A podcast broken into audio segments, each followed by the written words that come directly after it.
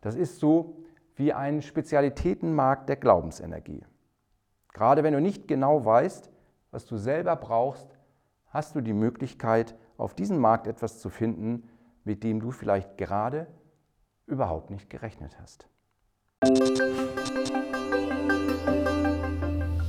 Guten Morgen. Ich freue mich, dass du auch heute wieder dabei bist. Vor kurzem habe ich über das Gleichnis mit den zehn Brautjungfern gepredigt, das Jesus erzählt hat. Wenn du es nachlesen möchtest, es steht in Matthäus 25, 1 bis 13. Im Orient war es so, dass bei einer Hochzeit der Bräutigam am Abend die Braut vom Haus ihrer Eltern abgeholt hat und zu sich in sein Haus gebracht hat. Und dort hat dann die Feier stattgefunden. Und die Brautjungfern sind ihm entgegengegangen und haben ihn dann zu dem Haus der Brauteltern geleitet und das Brautpaar dann ähm, an, am großen Festzug in das Haus des Bräutigams gebracht. Und da es abends schnell dunkel wird, haben die Brautjungfern entsprechend auch immer Öllampen dabei. In diesem Gleichnis lässt der Bräutigam sehr lange auf sich warten, sodass die Brautjungfern eingeschlafen sind. Und bei seiner Ankunft merken sie, dass das Öl in den Lampen fast verbraucht ist.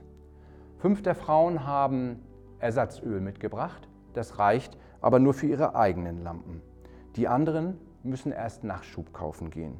Und damit verpassen sie den Bräutigam und können dann auch nicht an der Feier teilnehmen.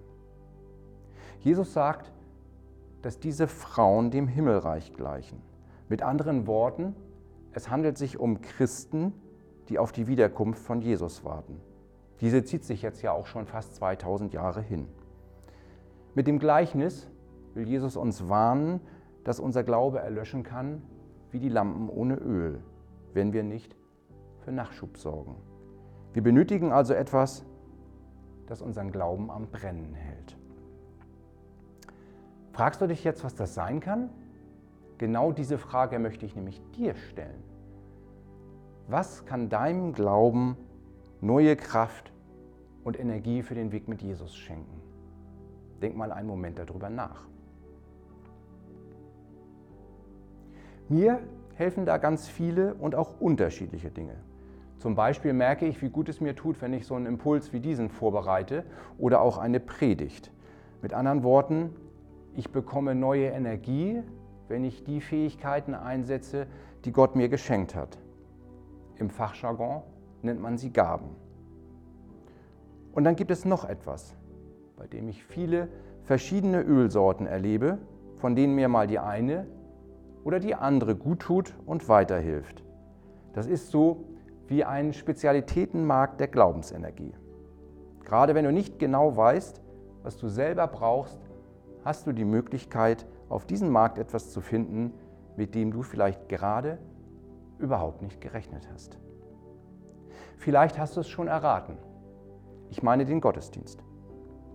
Ehrlicherweise ist es selten der gesamte Gottesdienst, der mich Energie tanken lässt aber fast immer ist es ein Teil davon. Manchmal berühren mich ein oder auch mehrere Lieder, die wir singen. Ein anderes Mal ist es die Predigt oder das Anspiel. Oder vielleicht die Lesung aus der Bibel. Das Gemeinschaftsgefühl, wenn wir alle zusammen das Glaubensbekenntnis sprechen oder das Unser Vater. Und ab und zu ist es auch ein Gespräch, das sich nach dem Gottesdienst ergibt. Hast du schon deine Energiequelle für den Glauben gefunden? Schreib sie doch unten in die Kommentare. Und ich würde mich freuen, wenn wir uns demnächst mal wieder im Gottesdienst sehen. Ich wünsche dir einen segensreichen Tag.